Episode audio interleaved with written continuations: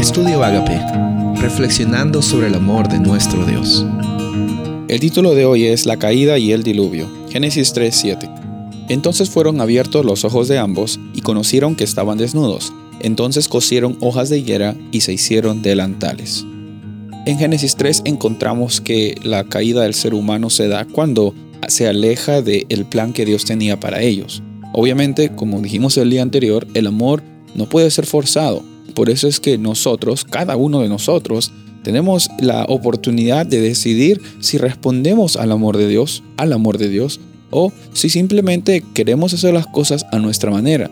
Obviamente Dios, al crearnos a nosotros, nos da un propósito, nos da la oportunidad de vivir plenamente, pero al mismo tiempo también nos da la oportunidad de decidir si es que queremos esa vida, si es que queremos seguir el propósito que Dios tiene para nuestras vidas. Adán y Eva decidieron eh, hacer las reglas por ellos mismos y eso también acarreó separación con Dios, separación con los planes que eh, Dios tenía para ellos y la separación de Dios, que es el Dios de la vida, es eh, automáticamente muerte, porque la vida en los seres creados como nosotros no es algo que nosotros podemos traer hacia nosotros mismos. la vida es un don de Dios. Por eso cuando dice eh, Dios se dice a Adán y Eva, si es que comen de este árbol, si es que hacen lo que ustedes desean hacer en su vida, van a estar separados de mí. Y como dice Jesús después, años después, separados de mí, nada podéis hacer. ¿Por qué? Porque cuando estamos separados de Dios, no estamos separados del dador de la vida y automáticamente cuando nos separamos del dador de la vida, viene la muerte en nuestras vidas. No es que Dios nos quiere castigar con muerte, es que la muerte es una consecuencia de estar desconectados con la fuente de vida.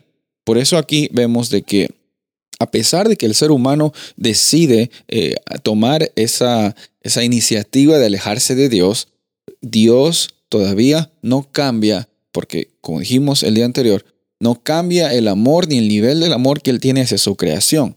Eh, y eso nunca va a cambiar. No podemos influir ni para mejor ni para peor el amor de Dios hacia ti o hacia mí. Por eso es necesario ver de que las decisiones están en nuestras vidas. Pero hoy día, el día que Dios te está dando, es una oportunidad hermosa para tener esa, esa respuesta a lo que Él está ofreciendo en nuestras vidas. Recuerda, tú y yo tenemos la capacidad de decidir amar a Dios. No es algo que Dios nos fuerza a hacer. Pero déjame decirte que no hay nada mejor que vivir en tu propósito. No hay nada mejor que vivir con la bendición y la presencia de la fuente de vida en nuestros corazones. Por eso, hoy día tenemos la oportunidad, el privilegio de vivir con Jesús en nuestros corazones. En cada momento, Él está dispuesto a acompañarnos y Él totalmente te ama, totalmente te salva, totalmente te sustenta. Soy el pastor Rubén Casabona y deseo que tengas un día bendecido.